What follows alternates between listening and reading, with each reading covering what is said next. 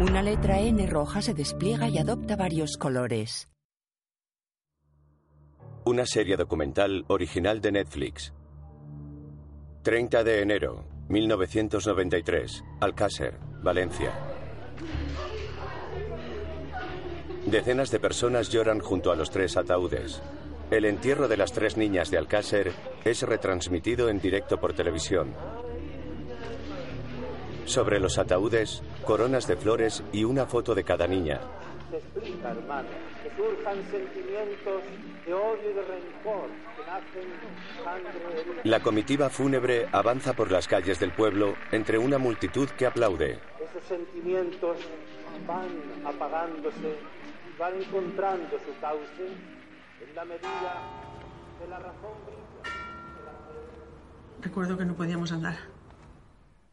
Que también pues, te reconforta que todo el mundo esté ahí apoyándote. Luisa Gómez, hermana de Toñi. Es lo único que recuerdo. Que ibas andando, ibas andando, te llevaba la gente. Los porteadores cargan los tres ataúdes entre la multitud hacia el cementerio municipal. En esos momentos uno está en otra dimensión. Fernando García, padre de Miriam. Primero no creer lo que está pasando. Uno piensa, ¿qué he hecho yo en esta vida para merecer esto? ¿Qué han hecho estas criaturas para merecer esto? Las madres lloran abrazadas a los ataúdes. Como una pesadilla. Estaba deseando que se acabara. Los sanitarios se llevan en camilla a una mujer inconsciente. Creo que iba con mi, mi novio y mis hermanos. En el cementerio colocan las lápidas. Ahí quieres saber más. Claro, ahí, ahí te queda toda la incertidumbre de por qué ha llegado a pasar esto. ¿Quién ha podido ser tan mala persona para hacer esto? Sobre fondo negro se dibuja la silueta blanca de una casa sobre una colina y aparece el título El caso Alcácer. En letras blancas sobre fondo negro, el calendario de enero de 1993. Miércoles 27 de enero de 1993, tres días antes del entierro. Tenemos que comenzar este informativo diciéndoles que los cadáveres de tres jóvenes han sido hallados hace unas horas en las cercanías de la presa de Tous, en Valencia. Manuel Campo Vidal. Un trabajador del campo, un colmenero, ha visto esta tarde el brazo de un cadáver semienterrado y a partir de ahí ha comenzado ese macabro hallazgo. Son tres jóvenes, desde luego, pero no sabemos si son Miriam, Antonia y Desiree. Un coche policial sube por un camino de tierra. Aquí llegamos con el apicultor que, que nos trajo directamente al sitio. El apicultor eh, ya había visto dónde estaba y nos llevó directamente donde estaba la fosa con los cuerpos. Un agente de la Guardia Civil avanza a pie por un camino y se detiene junto a unos arbustos. Alfonso Cabrera, Guardia Civil del cuartel de Alcira. Y concretamente era un reloj, se veía que sobresalía un poquitín del suelo Se agacha. y se le veía los huesecitos del antebrazo que, que sobresalía, En una rama tal cual. No sé. coloca un reloj de pulsera. Faltaba la mano. Eh, y en ese momento ya vimos que efectivamente que eran, eran lo- los huesos de, de un brazo y, y enseguida volvimos al coche para avisar que viniera la comisión judicial para, para, para empezar a, a sacar el cadáver porque no sabíamos exactamente qué era lo que había aquí. En una foto policial, el reloj junto a los huesos. 27 de enero de 1993. Sobre las 13 horas, el Centro Operativo de Servicios COS llama a este equipo compuesto por Pedro Cano, Raúl Martín y yo, comunicándonos que nos trasladáramos a Yombay, ya que al parecer se había localizado un cadáver. Una vez en el citado cuartel, el capitán nos presenta a dos apicultores que tienen colmenas en la Romana, Catadau, donde en la mañana de ese día se han encontrado una mano con un reloj. Dado que eran dos personas las que habían visto la mano y las dos sabían llegar al lugar, los componentes del equipo, en unión de uno de los apicultores, se trasladaron a la Romana por un camino de difícil acceso. Lee. Gracias a nuestro vehículo, un Citroën BX, al que tuvimos que elevar la suspensión al máximo para poder llegar al lugar. Vicente Rivas, Policía Judicial. 311, Comandancia de la Guardia Civil. Vicente se pasea por la zona. Y aquí, en esta zona, Toma fotografías. Que es donde estaban una gran mayoría de objetos, pues encontramos un guante, unos prismáticos, eh, aután, los cinturones. Cuando salieron los tres cinturones fue cuando nosotros dijimos, ¿tres cinturones? qué raro. Ahí ya empezamos a hacer conjeturas. Muestra una fotografía a cámara. Esta es una de las fotografías que se hizo cuando recompusimos todos los objetos y los trajimos aquí debajo del árbol. Los reunimos todos aquí y es una de las fotografías que tomamos en ese momento. A la espera de que llegue el juzgado, se comienza una inspección ocular minuciosa del lugar, acotando la zona. Fuimos buscando palmo a palmo todos los rastros que pudiéramos encontrar de lo que fuera. Sobre una imagen de satélite, la fosa marcada con un punto rojo del que salen tres líneas rectas blancas. Tras estos hechos se personó el juzgado mostrándosele los objetos localizados para iniciar la investigación. Las líneas terminan en Catadau, Alcácer y Valencia. La comisión judicial tardó en subir una hora y media larga. Los trabajos de extracción de los cadáveres pues era lento porque se iba con cuidado. Se nos hizo aquí hasta la madrugada del día siguiente. Una mujer y dos hombres, uno de ellos con una cámara de fotos, caminan por la zona. Francisco García, fotógrafo de las provincias. Yo entré sabiendo que me iban a echar enseguida, pues cogí, en cuanto los tuve a la vista, empecé andando sobre la marcha pues iba tirando fotos. Y de hecho, el Guardia Civil me vio, cogió y nos dijo que fuera, que nos fuéramos. Pedro Cano, uno de los guardias Sí, el- civiles, nos dijo que nos fuéramos Alguien a la nos vio parte. y es- estos quién son y fuera. Fotografías en blanco y negro ilustran la historia. Javier Martínez, periodista de las provincias. Esta es esto. Y aquí estás tú. Sí, ahí es cuando se nos acerca este señor, que creo que era Carboneres. Sí, creo que sí, del funerario. Dice, yo venía por un cuerpo y aquí hay tres. Quería decirlo de alguna manera al señor y al final cogió la pegatina que había con la foto de las tres niñas Sí. Y las señaló. Dijo, son ellas. Bueno, no lo dijo, señaló. Ahora, placer, tú estuviste muy cerca de los guardias civiles, porque hay una foto donde estás apoyada en mi coche, que estás prácticamente al lado de ellos. Yo me quedé ahí quieta. Estábamos comiendo en casa y llamó Sergio, el forestal, vino a buscar a mi padre. Yo estaba en el comedor, entonces yo escuché, pues eso, que habían encontrado una fosa, que sobresalía una mano y tal. Y yo pensé que era un yacimiento arqueológico, porque aquí habían bastantes. Entonces yo era estudiante de fotografía y llevaba mi cámara y dije, papá, yo me quiero ir contigo. Eh, pues venga, pues vente. Y ya nos subimos. Placer Forés, fotógrafa. En aquella época todo el mundo de esa edad hacíamos lo mismo, nos poníamos a hacer autostop hasta la discoteca que estaba en la Alcudia. A raíz de eso se acabó. Se acabó lo de hacer autostop, pero ya no yo sola ni mis amigas, sino todo el mundo. Lo que yo me pregunto es cómo subiría este ataúd, Eh, porque no cabe aquí, entonces... Claro, es que eh, subía en el coche funerario. Ah, Llegó un momento Sí. que, que no pudo seguir el coche Sí. porque era muy bajo y lo subieron al patrón de la Guardia Civil. En imágenes de archivo, varios civiles y policías meten en un todoterreno de la Guardia Civil el ataúd, que sobresale por la puerta trasera unos tres palmos. Un agente ata un extremo de una cuerda alrededor de la caja y el otro al interior del vehículo. El todoterreno, con el ataúd asomando por la puerta trasera y las luces de la sirena encendidas, baja por el camino de tierra seguido de un coche fúnebre. Sobre un mapa, una línea roja sinuosa une la romana con el cuartel general de la Guardia Civil de Yombay. Trayecto, 58 minutos. Entre guardias civiles a pie, alguien toma fotos al vehículo a su llegada al cuartel. El primero que entra en la zona, una vez que ya están los cadáveres fuera, soy yo. Me ordenan que entre, que vea la zona y que marque los puntos por donde se va a acordonar, la extensión y demás. José Miguel Hidalgo, capitán UCO, Guardia Civil. Cuando entro es de noche, noche cerrada, con una linterna que tampoco alumbraba demasiado. Sí que es cierto que con veintipocos años tengo ahí un recuerdo ahí de quizá, bueno, por la juventud también me lo he llevado siempre conmigo, ¿no? El recogimiento de la zona, el viento, los tres cadáveres ahí en el suelo.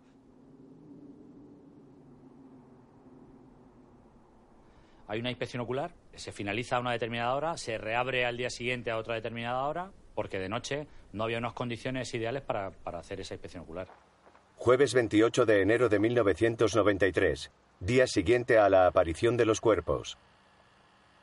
Estos son los papeles troceados que fuimos encontrando que estaban muy dispersos en toda esta ladera, a trocitos.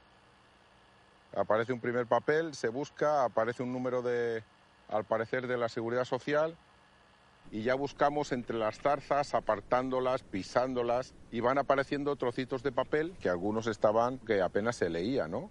Vicente Rivas, Policía Judicial. José Miguel Hidalgo. Los papeles aparecen en las inmediaciones de la fosa, esparcidos y debajo de la maleza, debajo de maleza, ¿eh? Tuvo que remover maleza cortada que había en la zona. A ver, aquí se lee Anglés Mar- Martínez. Y una fecha de nacimiento, 25 del 7 del 66. Componemos al final que se trata de una persona que ha sido tratado en el Hospital La Fe de Valencia por una enfermedad venérea. Era una de las pistas que había que seguir. Jesús Jiménez, Policía Judicial. Me suena el teléfono. Mira a ver si tiene antecedentes Enrique Anglés. Pues sí, sin mirar nada, sin sacar el expediente y nada, pues sí que tiene. Y la familia, pues claro que tiene, si es un archiconocido nuestros. Y el capitán Ibáñez me llama por teléfono. Oye, acude para acá, que han aparecido los cuerpos del niño en Alcácer y hay que ir a, a por Enrique Anglés. Yo de aquí, y con el capitán, salgo y nos vamos a Catarroja, al piso. Ya de todas formas el capitán ya había dispuesto todo el dispositivo de con los medios que había, montó unas patrullas allí en los alrededores. Claro, llegamos a tocar la puerta y la puerta pues que no abre nadie. El Enrique que está dentro nos atranca la puerta y no nos abre. Kelly Anglés. Escuché golpes que llamaban a la puerta. Mi hermano Enrique estaba por allí, no quería abrir. Con el nerviosismo sí que salgo y veo que ponen una madera en la puerta para que no entren y que están esperando a que la policía se vaya. José Moreno Alegre. Blanca se queda abajo y Mariscal sube arriba a la terraza. Sargento de la Policía Judicial. Nosotros vamos al- a Catarroja a solicitar el mandamiento para el mandamiento de entrada y registro. Cuando llega, ve que ya han llegado más apoyo. Ya estaba el capitán, ya había... Ya había Habían y- entrado. y- Habían abierto voluntariamente. Todo ocurrió, pues eso, con rapidez. Y eso que llego yo y veo pues, a uno con un perro. No rubio, sino que la lleva mechas. Y bueno, pues, pues un vecino. Y él se mete para adentro y cuando se da cuenta ya, ya no puede tirar marcha atrás. Claro, y él se queda allí, pues nosotros ahí en el comedor. Le preguntaron, ¿tienes algún alias? Y él pues diría, sí, yo soy Miguel, el rubio. Miguel Ricard, el rubio. Pregunta por Enrique, lo detienen. Enrique, pues sí, soy yo, lo detienen. Yo no entendía nada, claro, porque ni por asomo voy a pensar que buscan a Enrique. Aparte, Enrique no es violento, es un buen chico, pero tiene problemas mentales. En una foto de archivo, Enrique Anglés. Se hace el registro así no minucioso, porque tampoco no sabíamos qué íbamos a buscar.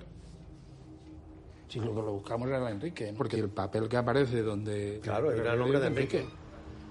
Pasan a la habitación de mi madre, pasan a la cocina y van avanzando. Cuando están registrando mi habitación, en ese momento suena el teléfono. Me dicen que me quede quieta, que no lo coja. Ese teléfono es un teléfono fijo con contestador que era mío, no era de la casa ni de mi familia. Era un, teléfono que me instalé yo para mí, para estar eh, conectada con la gente. Y saltó el contestador. Kelly, soy Rubén. Soy yo, Rubén. Cuando vengas le dices al rubio que, que vaya a donde está el plato y la maneta de la moto. Y que traigan los dos sacos de dormir y los quelos y la leche que está encima de la nevera. ¿Sabes? Cuanto antes posible. Él me llamó a mí para que yo pasara el recado y en esos momentos todos escuchamos el mensaje que se quedó grabado, se cogieron la cinta y se la llevaron como prueba. Entonces llego al comedor y en el comedor está el rubio. No sé por qué motivo lo tenéis Sí, aislado. sí, no, porque claro, porque fue que entra aquí delante mí y entonces lo dejamos ahí que no sabíamos quién era. Y digo, ¿y tú quién eres? Dice, yo soy el rubio. Y en eso entra el guardia primero de Catarroja. Y le dice al rubio, oye, ¿tú por qué has dejado el coche aparcado mal ahí? Al hablar de coche, yo no sabía que tenía coche el Miguel Ricard. Le digo, ¿qué coche tiene? Y dice, uno pequeño. Y ¿De qué color? Blanco. Yo digo, ya está. Las niñas habían desaparecido, según testigo en la zona de Alcácer, en un coche pequeño blanco. Iban cuatro chicos, Testigo ocular. abrieron la puerta y las chiquitas pues subieron detrás. A partir de ese momento voy al capitán y digo, esto es lo que ha pasado, dice el capitán. Vamos a todos y nos lo llevamos a, a Patrais para tomarle manifestación. Sobre un mapa, la línea roja avanza desde Catarroja hasta el cuartel general de la Guardia Civil de Patraix, en Valencia. Ricard aparece una vez que se ha entrado en el domicilio de la familia inglés, igual que al resto de la familia que había allí, se le lleva a la comandancia, a Patrais, y dentro de la comandancia se les identifica a ver quién son, quién no son y qué pintan en la casa. Tuvimos muchas horas, muchas horas en comisaría, nos hacían mil preguntas, yo no entendía nada. Me dicen que han aparecido las niñas y cerca del lugar ha aparecido un documento de la seguridad social o algo así que aparece el nombre de, mi hermano. Entonces estáis todos detenidos y estamos buscando a Enrique por el asesinato de las niñas. Entonces ahí cuando yo me entero de que va el asunto que no tenía ni idea. Fueron duros con él muchas horas y no sacaron nada porque no había nada que sacar. Juan Pérez, capitán del Grupo de Información de la 311 Comandancia de la Guardia Civil. Enrique Anglés, cuando se interroga aquí inicialmente, él dice que sí, que ha sido él el que ha matado a la niña, porque estuvo en la discoteca y no quisieron bailar con él. Entonces dijimos, joder, te tienes que soltarlo porque si no acabamos todos como él, cogiendo moscas, ¿no? O sea que cuando Enrique Anglés declara al principio, él se declara culpable. Sí, sí. Sí, pero, pero ya te das cuenta de que es un tío con un cociente intelectual de, de 50. Y entonces nos damos cuenta de que, de que no puede ser él. Enrique Beltrán, fiscal jefe de Valencia. Enrique Anglés es un chico esquizofrénico y dice que lo que pasa que para obtener una atención médica él le prestó un volante a su nombre a su hermano Antonio. En letras blancas sobre fondo negro, el calendario de enero de 1993. Sábado 30 de enero, 9 de la noche. Dos días después de su detención, Enrique Anglés es puesto en libertad por el juez de instrucción. Enrique habla ante las cámaras de televisión. ¿Tuviste algo que ver o no? Yo no tuve nada que ver. Yo sí, yo he sido siempre inocente. Subtítulos. ¿Y tú exactamente participaste al enterrar a las chicas? No, yo no, yo de eso nada. Yo no, no participé en ningún enterramiento de nada. Parece ser que tampoco te encuentras a veces muy bien. No, yo es que padezco de esquizofrenia. Claro, yo no, no me cabía la cabeza. No pensaba que fuera Enrique para nada. Entonces le dije, vamos a ver, yo tengo un hermano que está prófugo de la cárcel que se está haciendo pasar por él. Posible que a lo mejor sea el otro porque este pobre desgraciado ni sale de casa. Entonces con lo que yo dije, pues se dieron cuenta y a Enrique lo soltaron. ¿Y tu hermano sí que tú crees que es culpable o no? Yo no, no, no lo sé, pero si ha sido él, eso es una canalla, una atrocidad que ha cometido. ¿Has visto alguna vez a tu hermano con una pistola en casa o...? Sí, una, una vez me sacó una pistola y me la puse en la cabeza y me dijo que si, que si decía que si que no se pasara conmigo, que no se me pasara con él porque si no me pegaría un tiro. ¿Pero eso cuándo ha sido? ¿Después de detenerlo? No, no, no, ¿Antes eso de hace mucho antes, eso hace mucho antes. ¿verdad? Antes del crimen. violento, ¿no? Sí, es bastante violento. Mi hermano Antonio, si te enfadabas con él, mejor dile que sí a todo y, y tengamos la fiesta en paz. Sobre todo mi madre, mis hermanos, todos teníamos un pánico por él, porque no sabíamos cómo, cómo iba a salir. Un día estaba bien, otro día te mandaba, mis hermanos pequeños los mandaba a robar al supermercado. Tráeme esto, entra y róbalo y escóndetelo y tráemelo. A mí, pues lávame esta ropa. Y, y claro, no podías decir que no porque tenía la mano muy suelta. Si se enfadaba y había un cuchillo en la mesa, te lo tiraba, tenías que esquivarlo. Es que, es que era peligroso. ¿Él estaba contigo? Sí. ¿Y a él no lo A detuvieron? él no lo detuvieron, él se ve que se escaparía por alguna ventana o algo y se escapó. Pero en la casa esta de aquí. Sí, en la casa está de aquí. ¿Entró la policía y tu hermano cómo escapó? ¿O, o la policía no lo llegó a ver a él? No lo llegó a ver. Antonio, yo sí que dije siempre, ha salido por la ventana. O sea, estaba aquí y se ha escapado. Pero bueno, como estaba en busca de captura porque no volvió a un permiso, era entendible que no quisiera estar en, en el entorno para que no lo pillasen. Él atranca la puerta y yo permanezco en mi habitación y él está desesperado, quiere fugarse. Yo entiendo que él no ha vuelto del permiso, que posiblemente sea por esa razón o algo referido a drogas. Me dijo, mira, yo voy a deslizarme por esta ventana. Cuando veas que estoy ya en el tejado, pues coge las sábanas. Él se fue por encima de los tejados y a lo mejor son 500 metros hasta conseguir llegar a la siguiente calle. Entonces, si lo tenían rodeado, tendría que rodear toda una manzana entera. Entonces, él se desliza dos pisos y luego tendría que balancearse hacia la derecha para poder saltar y pisar lo que es el techo del segundo piso. Cuando yo ya vi que estaba por los tejados, pues yo recogí las sábanas, le quité los nudos y entonces es cuando ya se Enrique abrió la puerta a la policía. Yo lo único que sí que afirmo, por lo que me comentan los compañeros eh, que sí que están allí, que Antonio Anglés en el domicilio no está. Y Antonio Anglés no salta del por la ventana del domicilio. no salta. Evidentemente, si tú ves dos alturas, dices, es imposible que salte. Vale, saltó, ¿no? Se deslizó y luego se balanceó y... y- y- va, no sé. Eh, yo estaba allí y yo lo vi. En imágenes de archivo, Neusa Martins. Por aquí pegó el bote. Por aquí. Pegó por ahí, saltó por allá, mira. ¿Eh? Es por ahí. ¿Eh? Y saltó por allá. En el árbol genealógico de la familia Anglés, la foto de Neusa. La madre de ellos, Neusa, era una señora que trabajaba como una loca para mantener esa- esa rarísima familia en un matadero de pollos. Su hijo Antonio le, pegaba y la maltrataba y sin embargo acabó hipotecándose todo lo que podía para darle un dinero a su hijo que pudiera huir. Antonio no respetaba a nadie. No tenía ningún respeto por nadie. Vamos, le daba igual. Mi madre, yo, quien fuese. Él se volvía agresivo y no le hacíamos caso y estábamos las dos eh, cerca de él, pues nos cogía y nos pegaba un golpe y nos chocaba así y nos salía un chichón. Y esa es una manera que tenía de golpearnos. No, yo no creo que tenía empatía por la gente. Era una persona muy fría. Todos le teníamos miedo. ¿De pequeñito el Antonio? Era muy malo. Era, malo, era travieso. Sí, salía. Sí, corría. Y le castigaba y le ataba para que no fuera. Se escapaba por la ventana. Era muy ruin.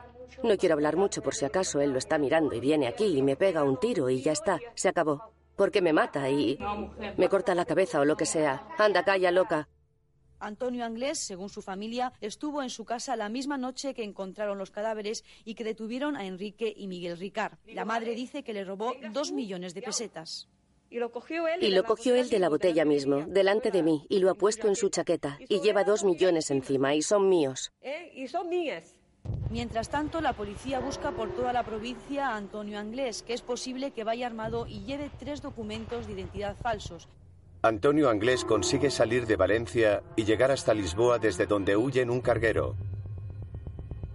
El dispositivo sin precedentes desplegado para capturarlo fue objeto de controversia durante años. Hoy en día Antonio Anglés sigue siendo uno de los prófugos más buscados por la justicia internacional. En el árbol genealógico, junto a la foto de Antonio, una foto de Miguel Ricard. En el principio, el presunto culpable, que es Ricard, empieza diciendo que él no sabe nada de lo que le están preguntando. Pues no, esa noche yo estuve cenando con unos amigos y mi novia. Luego resulta que la novia desdice y dice que no. Después dice que estaba en la cárcel modelo. Él, en principio, no podía haber sido, que era la versión que decía y repetía constantemente, porque él estaba en prisión. Yo estaba en prisión, yo estaba en prisión, yo estaba en prisión. Vamos a la prisión y comprobamos en los archivos manuales. Miguel Ricard había estado de permiso en los días en los que se cometieron los homicidios, los asesinatos de las tres niñas, con lo cual la coartada de él ya no tenía mucho sentido. En un titular, Ricard mintió en su primera declaración y dijo que estaba preso cuando se cometió el crimen. Con Miguel Ricard fuimos conduciendo la conversación de una forma indirecta que al final acabábamos hablando de las niñas y yo estoy sentado y detrás de mí hay un cartel con las fotos de las niñas y veo que, que hay una insistencia en su mirada que me parece morbosa, ¿no? Y automáticamente él tampoco es tonto para decir, me estoy metiendo en un terreno de las niñas que yo aquí no había venido a hablar de esto y él ahí a, partir de ahí sí que empieza a ponerse nervioso, que es cuando los tres, Fermín, el sargento Requejo y yo, nos miramos y dijimos, este, este yo creo que sabe algo más de lo que nos está diciendo, ¿no? Y es cuando decidimos hacerle un interrogatorio con presencia de abogado. En este caso es Miguel Ricard el que él se involucra directamente en los hechos. La autoría se le atribuye directamente a los homicidios eh, a, Anto- a Antonio Anglés y se procede a su detención.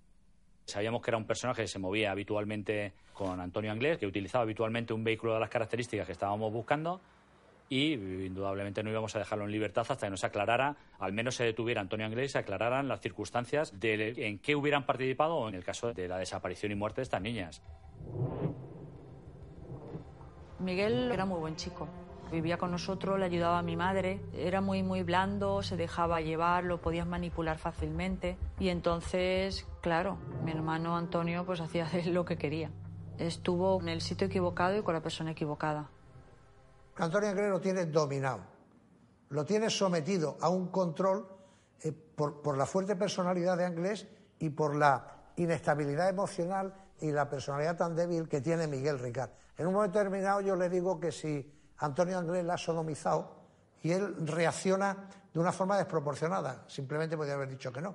Y ahí es cuando él ya se abre totalmente y empieza a contarnos cómo han sucedido los hechos, quién lo ha matado, quién viola y quién no viola. Se mete en los calabozos y sin más.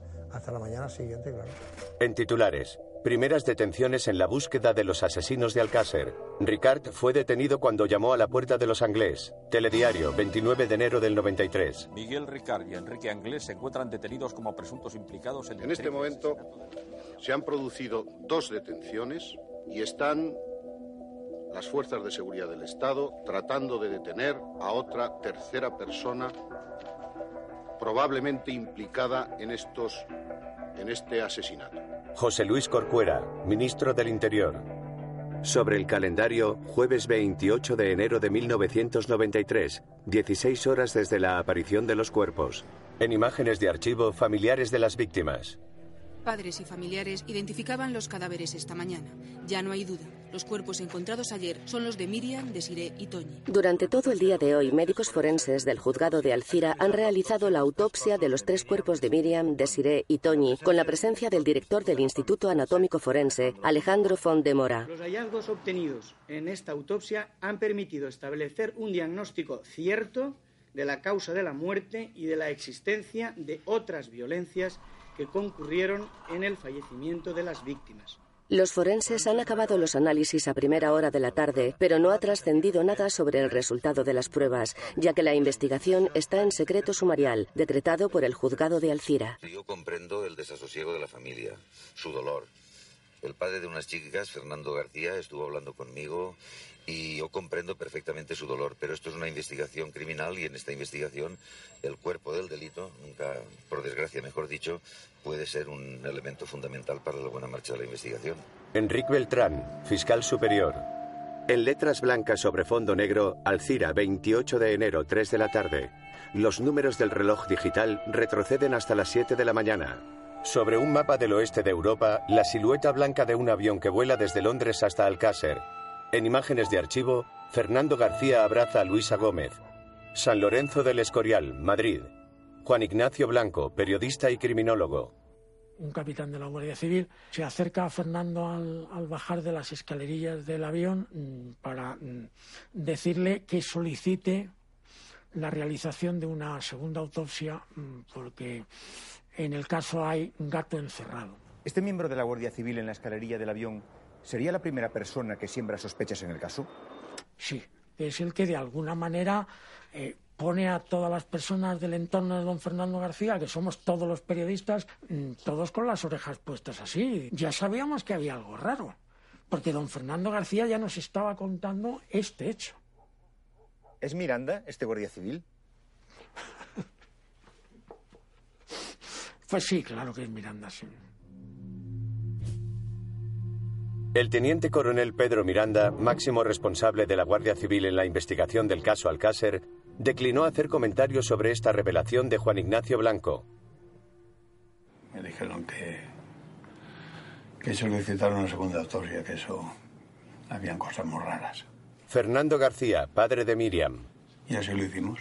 Pues en contacto con el alcalde de Alcácer y solicitamos la presencia de Luis Frontera. Sobre un mapa, un punto rojo ubica el juzgado de instrucción de Alcira, 23 de enero del 93. La familia, a través de su abogado, se ha trasladado a primera hora de la mañana a los juzgados de Alcira para pedir permiso al juez y realizar una segunda autopsia dirigida por el catedrático de Medicina Legal Luis Frontela. Se optó por eh, trasladar a, a- a un técnico afamado como es Luis Frontela, eh, con un maravilloso ofrecimiento que tuvo él mismo.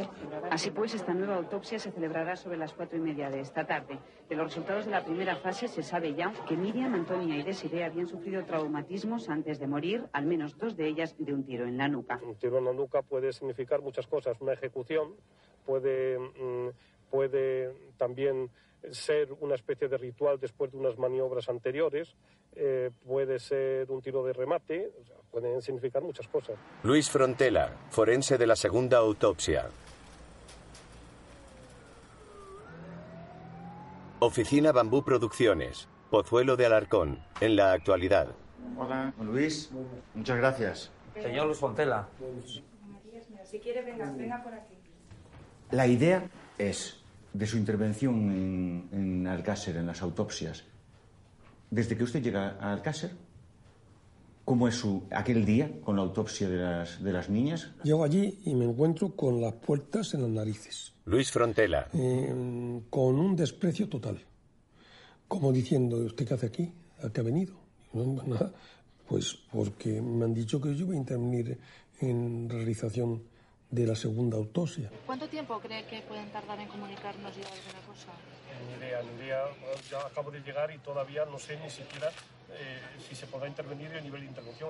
el juez ya había nombrado como peritos seis forenses de acreditado conocimiento y cuando se presentó el doctor Frontela intentó intervenir en las autopsias y el juez le dijo que, que no le hacía falta nada. Y luego, posteriormente, el profesor Frontela hizo su segunda autopsia. En imágenes de archivo, las grabaciones reales de ambas autopsias. Al día siguiente, ya puede usted entrar a hacer las autopsias. Y me encuentro el cadáver lavado y estirpadas todas las lesiones y todos los datos de interés. Todo, todo, todo, todo lo que hubiese sido de algo de interés lo quitaron de en medio. Mm, Pero si saben, como sabían, que iba a intervenir un segundo perito, lo que no se puede o no se debe hacer es que rápidamente hagan desaparecer del lugar esas muestras que han quitado para que el segundo perito no la pueda ver. En un titular, los forenses valencianos y Frontela se enfrentaron durante las autopsias. Cuatro años después, eh, en el Mississippi, eh, Juan Ignacio Blanco y Fernando García hablan, respecto a este momento de la rueda de prensa conjunta, hablan de esta manera. Entonces el señor Corcuera mm, les obligó, yo creo que con buena fe, a que firmaran una especie de pacto, unas autopsias, si no amañadas, sí mm, por encima, entre comillas. Estamos hablando de algo muy grave. Unas autopsias acordadas. Hemos acordado hacer una autopsia hasta aquí. Noviembre del 96.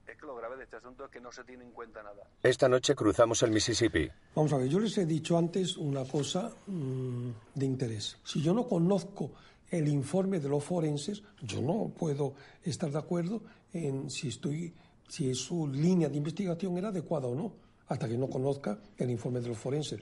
Estaba de acuerdo en la causa de la muerte. En lo demás, yo no podía El doctor Luis Frontela finalizó anoche la segunda autopsia, confirmando que ya se conocen las trágicas causas de la muerte de las jóvenes. manifestar que los hallazgos obtenidos permiten efectuar una reconstrucción suficientemente precisa. La rueda de prensa era, mm, digamos así, un laudatorio hacia ellos, ¿no? Claro, sí, Pero ¿por qué, usted- por qué participa usted?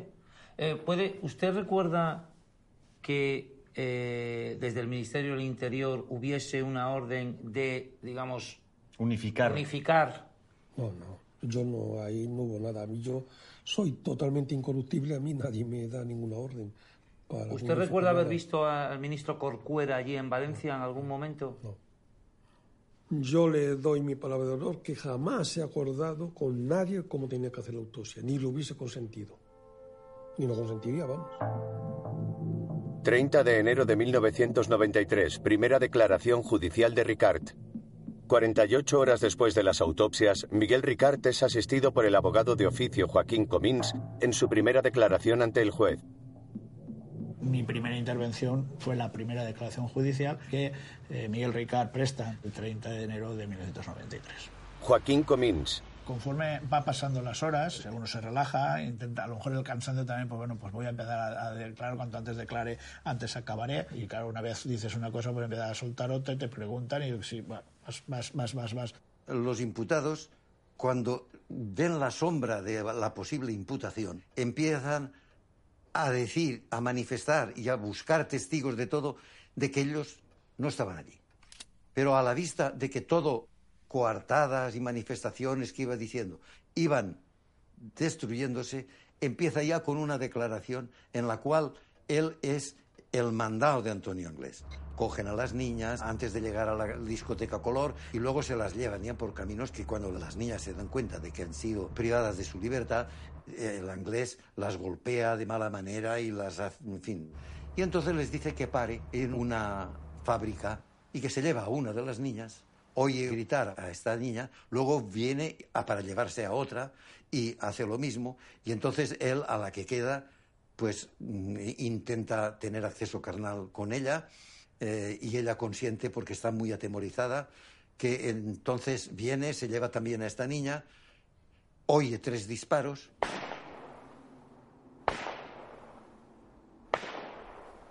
Se le preguntó que si podía determinar con qué eh, distancia temporal de un disparo al otro, que si los había oído como muy dispersos, muy juntos o muy, muy, cercanos uno del otro.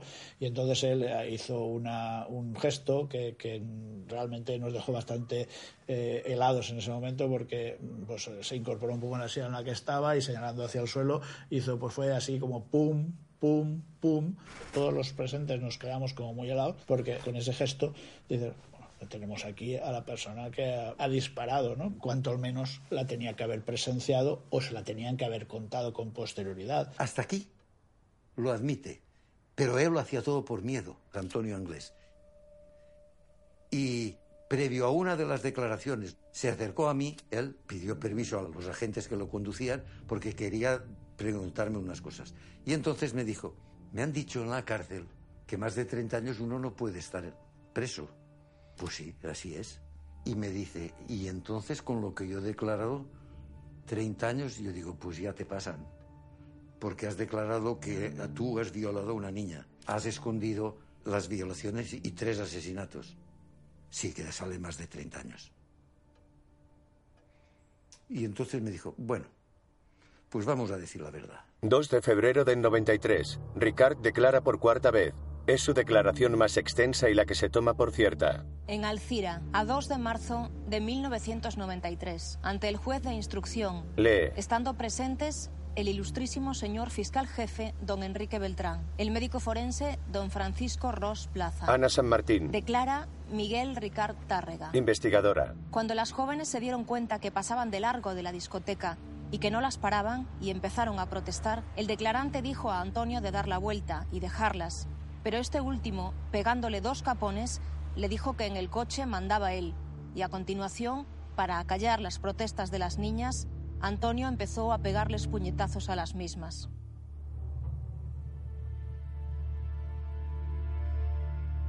Fueron directamente a la caseta de Yombay. Pararon el coche en una explanada donde hay unas colmenas y donde acaba el camino para poder llegar a la caseta de Yombay que queda a unos 400 metros de allí y a la que se llega a través de una senda. En fila india se dirigieron hacia la caseta, yendo el declarante delante con una linterna encendida y Antonio el último con otra. Y mientras andaban, las niñas les preguntaban dónde las llevaban y les pedían que las dejasen marchar, a lo que Antonio siempre les contestaba que se callaran y siguieran. De noche, varios miembros del equipo de grabación con cámara, micro y linternas frontales caminan por la colina.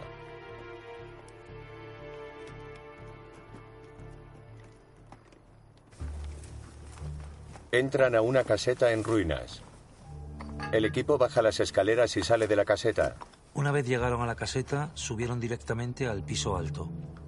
Lo primero que hizo Antonio fue atar a víctima 1 y víctima 2 a un poste que hay en el centro del habitáculo con las manos a la espalda. A continuación, Antonio cogió a víctima 3, la tiró a un colchón que allí había y la desnudó totalmente mientras ésta se oponía y se defendía, siendo en todo momento reducida por Antonio. Desatada víctima 2, Antonio la desnudó rompiéndole las ropas superiores y la tiró en el colchón, diciéndole al declarante que ahora le tocaba a él, protestando el declarante que en esas condiciones a él no le apetecía hacerlo, respondiéndole a Antonio que estaba con él o lo enviaría a tomar por culo, dando a entender que lo mataría. Al mismo tiempo, con un tronco de bastante grosor, le golpeó dos o tres veces al declarante en la parte inferior de la espalda.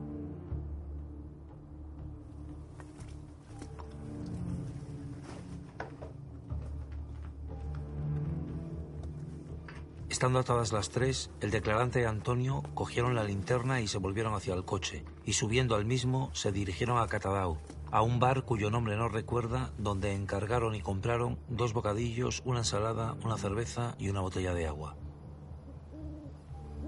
Se volvieron con todo ello a la caseta donde cenaron los dos y ofrecieron agua a las jóvenes, de las cuales solo una quiso beber.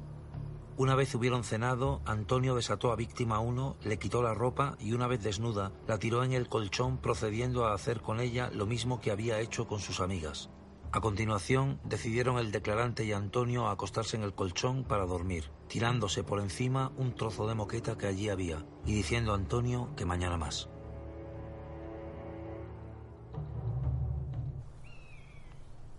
Al amanecer, Antonio se levantó y se marchó sin decirle a dónde al declarante ni con qué fin, tardando unas tres o cuatro horas en volver.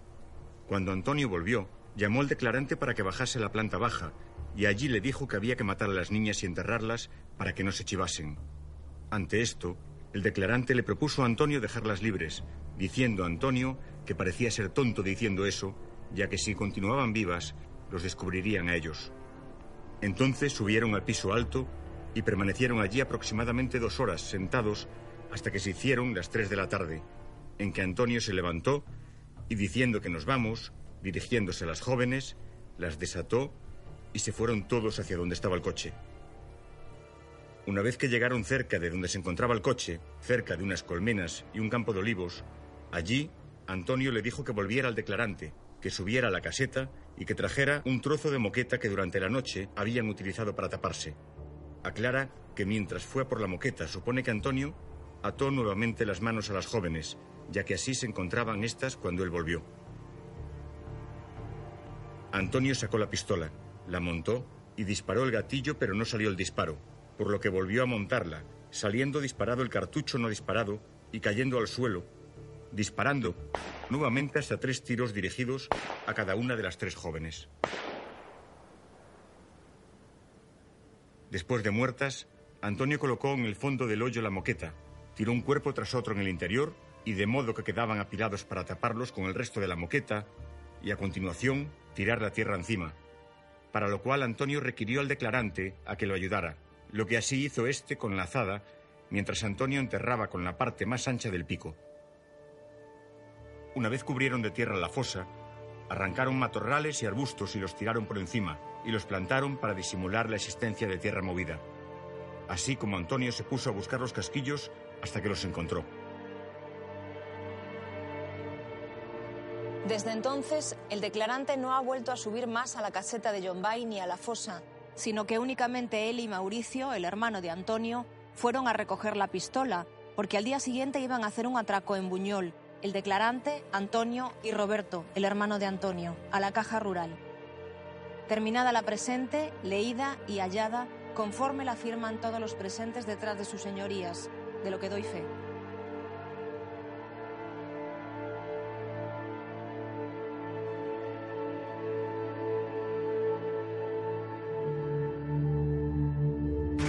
En un titular de periódico había muchísima sangre en los cuerpos. Debajo, las fotografías de Antonio Anglés y Miguel Ricard. Ocurre algo que es. Que me pone. que me enfada. Y es que eh, alguien me dice. El problema de todo esto es que quien ha matado a tu hija, el día que lo cojan y lo metan en la cárcel, dentro de nueve años te lo puedes encontrar en el bar. Según están hechas las leyes, quien mata, ha matado a tu hija y a Toñi y a Desi, dentro de nueve años puede estar en la calle tomando café contigo. Me voy a ver al bello. nivel para intentar encontrar pistas sobre Antonio Anglés, etcétera, etcétera. El esfuerzo es constante y permanente. Ni siquiera se ha excluido la posibilidad de fallecimiento y al efecto se mandó la reseña dactilar al conjunto de países de la Interpol para tratar. Le explico a yo que el asunto es sí, que las leyes son así. Digo, pues habrá que cambiarlas. Dice, hombre, tendrías que hacer un referéndum. Un referéndum que tiene que recoger dos millones de firmas. Digo, pues voy a empezar. Y quizás eso fue lo que me mantuvo vivo. Entre hoy y mañana, 27 de julio de 1993. Dos millones de firmas para pedir que los violadores y agresores sexuales cumplan íntegramente sus condenas. Ha sido la tarea a la que se ha dedicado en cuerpo y alma Fernando García. Antes de presentar esta propuesta al Parlamento, García intentará conseguir otros dos millones más de firmas. No estamos hablando de un robaperas, estamos hablando de gente que sale a la calle con un único objetivo, volver a matar o volver a violar.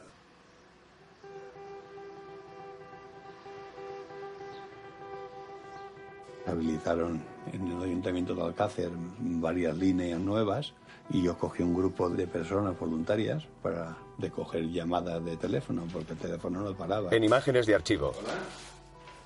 ¿Sí? Fernando al teléfono. Primero, a usted, señora. Nace una necesidad de, de que la justicia sea real. ¿Quién ha dictado esa ley? ¿Quién ha construido esa ley? Si la ha construido, la han construido hombres, personas como yo y como tú. Y si está mal hecho, pues hay que cambiarlo. Lo que no se puede dejar es un asesino suelto. En titulares, Fernando García promueve una campaña de recogida de firmas para modificar el Código Penal. Los permisos dados a cinco violadores han hecho que siete niñas hoy no estén vivas. Me recorrí en media España. Iba a las ferias, a las fiestas principales de los grandes pueblos de España. Y donde iba me facilitaban una mesa en el mejor sitio de la ciudad. Y me pasaba allí, el que sí yo que menos 20 horas en la mesa, todos los días. En imágenes de archivo, la gente hace cola para firmar.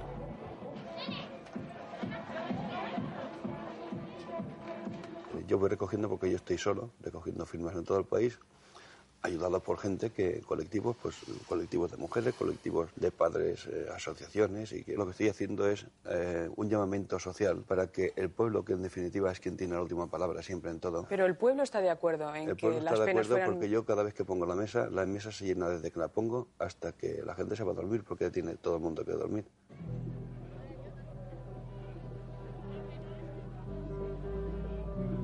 Entonces la mesa siempre estaba llena, eso es porque la gente tenía inquietudes y las inquietudes eran compartidas con las mías. Y todos eran padres, y el que no era padre era tío, el que no era hermano y el que no era abuelo. Pero todos tenían madres, padres, hijos, hermanos o primas o sobrinas. Y todos coinciden conmigo en lo mismo, en que había que cambiar la ley. Este papel que tengo aquí ha sido firmado ya por casi 3 millones de personas. En él se pide un endurecimiento de las penas para los violadores. Varios padres de niños violados y asesinados, entre ellos los de las tres jóvenes de Alcácer, entregaron esta mañana este documento al ministro de Justicia. Nunca más se dé en que un violador condenado por violación pueda volver a cometer las atrocidades que estos violadores ya juzgados y puestos en libertad cometieron. Recogí tres millones de firmas. Tres millones de españoles que dijeron estamos contigo y hay que seguir para adelante. Y hay que cambiar esto que está mal hecho. Después ya sabemos, los políticos hacen de eso para ensayo y hacen lo que les da la gana.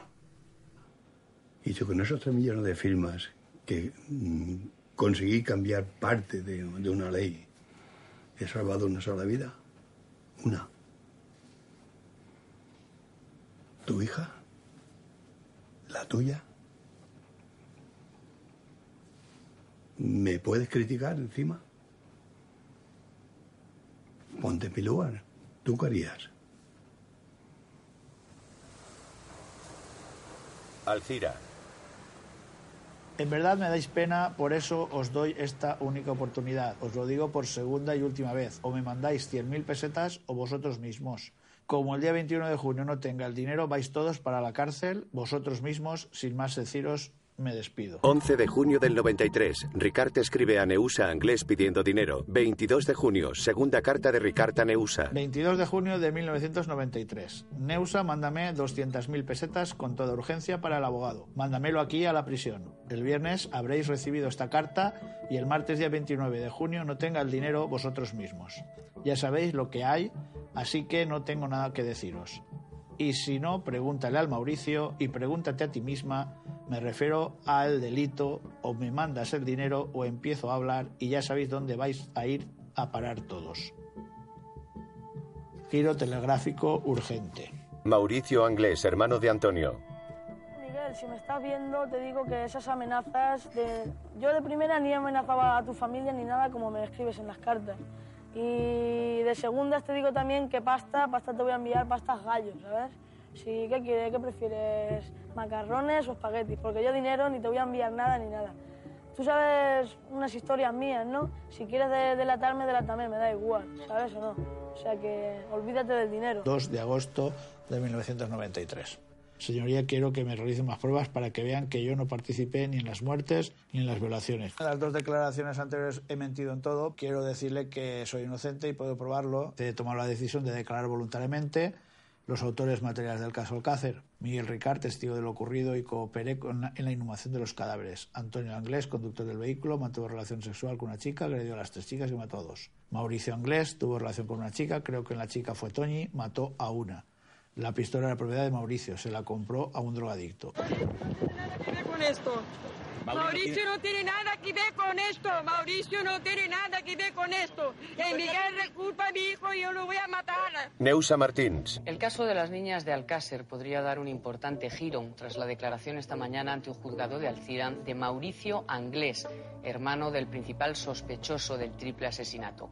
Mauricio, de 16 años, fue detenido el pasado lunes por la Guardia Civil en el domicilio familiar tras ser implicado en el caso por Miquel Ricard, único detenido por el asesinato de las niñas de Alcácer. En imágenes de archivo, Mauricio esposado entrando en el juzgado. A mí la impresión que me produce el Mauricio en todo momento es eh, que es una persona mucho más madura de lo que su edad anunciaba. Lo vi que estaba mucho más preparado como para desinculparse perfectamente de cualquier cosa. De lo que dice Ricard, ¿qué dice? Mauricio sale del juzgado. Que te maten. La madre que te parió. Sin vergüenza. Que os maten a todos. Hubo muchísimo eh, rechazo hacia nosotros. Muchísimos medios de comunicación siempre bajo de casa, la gente te señalaba, querían que nos fuéramos del pueblo, hubo manifestaciones. Yo, pues, a mí me, me echaron de un gimnasio donde estaba, me dijeron que no volviera, que se habían quejado los clientes. Mauricio, que antes admiraba a su hermano Antonio, ahora solo desea un futuro alejado de su sombra. Que terminara todo esto ya. Que hicieran el juicio y que se viera todo lo que hay, ¿entiendes? Y, eso, irnos, nos queremos ir a Brasil una temporadita y con nuestra familia y vivir tranquilos ya. Yo no recomendé el careo a Miguel porque creía que evidentemente no iba a tener ningún sentido para poder inculpar a, a Mauricio del respecto. Mauricio era una persona creo que muy inteligente. 11 de noviembre del 94. Careo entre Mauri y Ricard. Esta mañana en el juzgado de instrucción número 6 de Alcira han mantenido un careo Miguel Ricard, el único detenido por este crimen, y Mauricio Anglés, hermano del principal sospechoso Antonio Anglés y al que Ricard había implicado en los asesinatos en su última declaración. Precisamente el próximo domingo se cumplen dos años de la desaparición de las niñas. Poder avanzar sin el triple crimen de las niñas de Alcácer participó al menos una tercera persona. Ese es el objetivo que persiguen estas diligencias, el careo entre Miguel Ricard y Mauricio Anglés. No estaba muy seguro de cómo plantear el reto Miguel a Mauricio. Es decir, lo intentaba, pero que Mauricio rápidamente le daba la vuelta. Le, careaba mucho mejor. Es decir, si tú me estás preguntando por esto, yo digo, sí, pero no te acuerdas que realmente era de esta otra manera, ¿no? Y lo que buscaba era una coartada de presencia de determinadas personas para tapar ese día, ¿no? Es difícil que a través del careo de ambos se pueda llegar a concluir que efectivamente participó una tercera persona.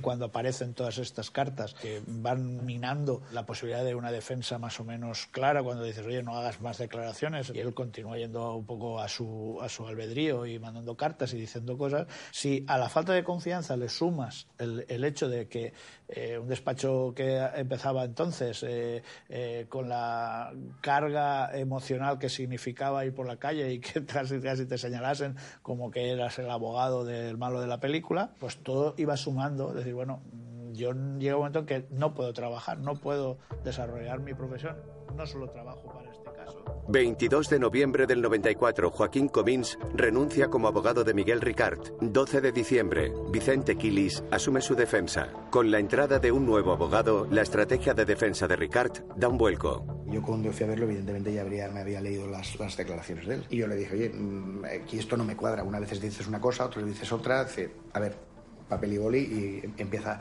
a decirme. Y lo primero que me dijo es que las declaraciones las había dicho bajo presión. Las primeras declaraciones fueron muy condicionadas y se iba cambiando en función de lo que le iban dictando que tenía que ir diciendo. Le iban poniendo las palabras en su boca hasta que llegó un momento en que ya él dijo la verdad que era, que era inocente. Vicente Quilis. Las noticias.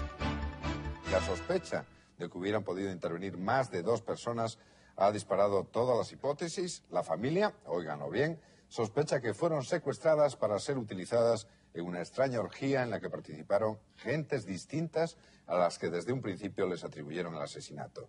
Esta hipótesis se vio hoy parcialmente avalada por el prestigioso forense sevillano Luis Frontela. Por nuestra parte va muy lento porque hay obstáculos.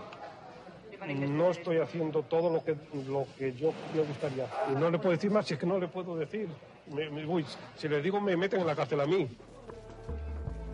A Miguel Ricardo lo meten en la cárcel, le leen la cartilla, le dicen, aquí hay dos caminos. Uno, que tú firmas lo que te pongamos y cuando acabe el tiempo de tu penitenciaría te vamos a llevar a un lugar donde vas a vivir como un rey. O el otro camino, que un día aparezca muerto en la cárcel.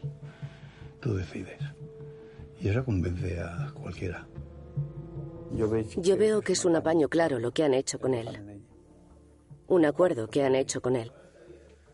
No te vas a inculpar directamente, tú has estado y tal y cual, y, y todas las culpas se las vamos a echar al otro. Y leyendo las declaraciones, esas, esa man- manera de, de declarar, al final dices, esto se nota que no es eh, nace de motu propio. Y, y hoy decir blanco y mañana negro, ir cambiando, Se ve que, según me dice él, eh, que yo prefiero no enjuiciar ni decir ni que sí ni que no.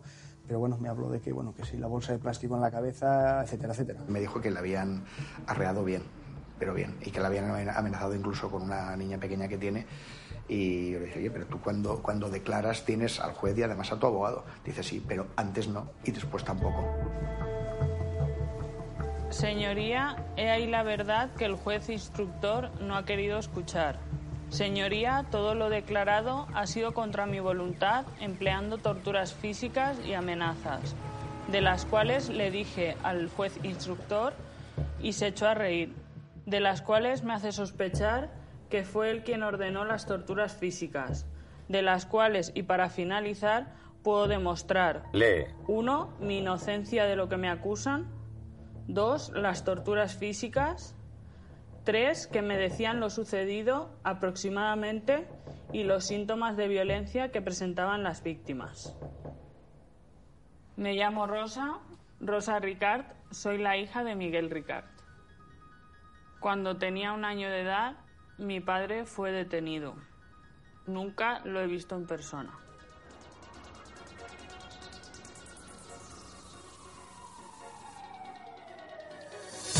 Producida por Bambú Producciones con la coproducción de A Media, Mitjans Públics Valencians.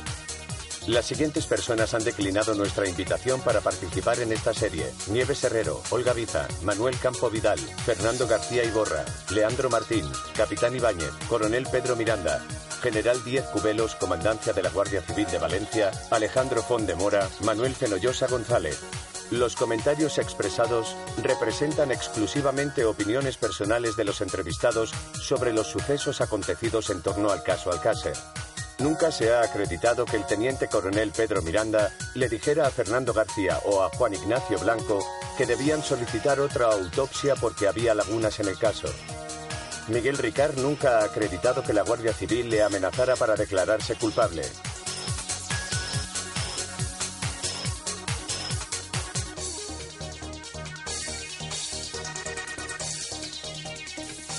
Los productores quieren agradecer de manera especial la colaboración de Antena 3, Telecinco y Televisión Española. Sin ellos este trabajo de investigación no habría sido posible.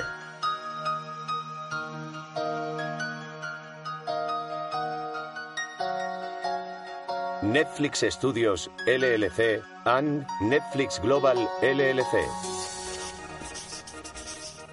Bambú.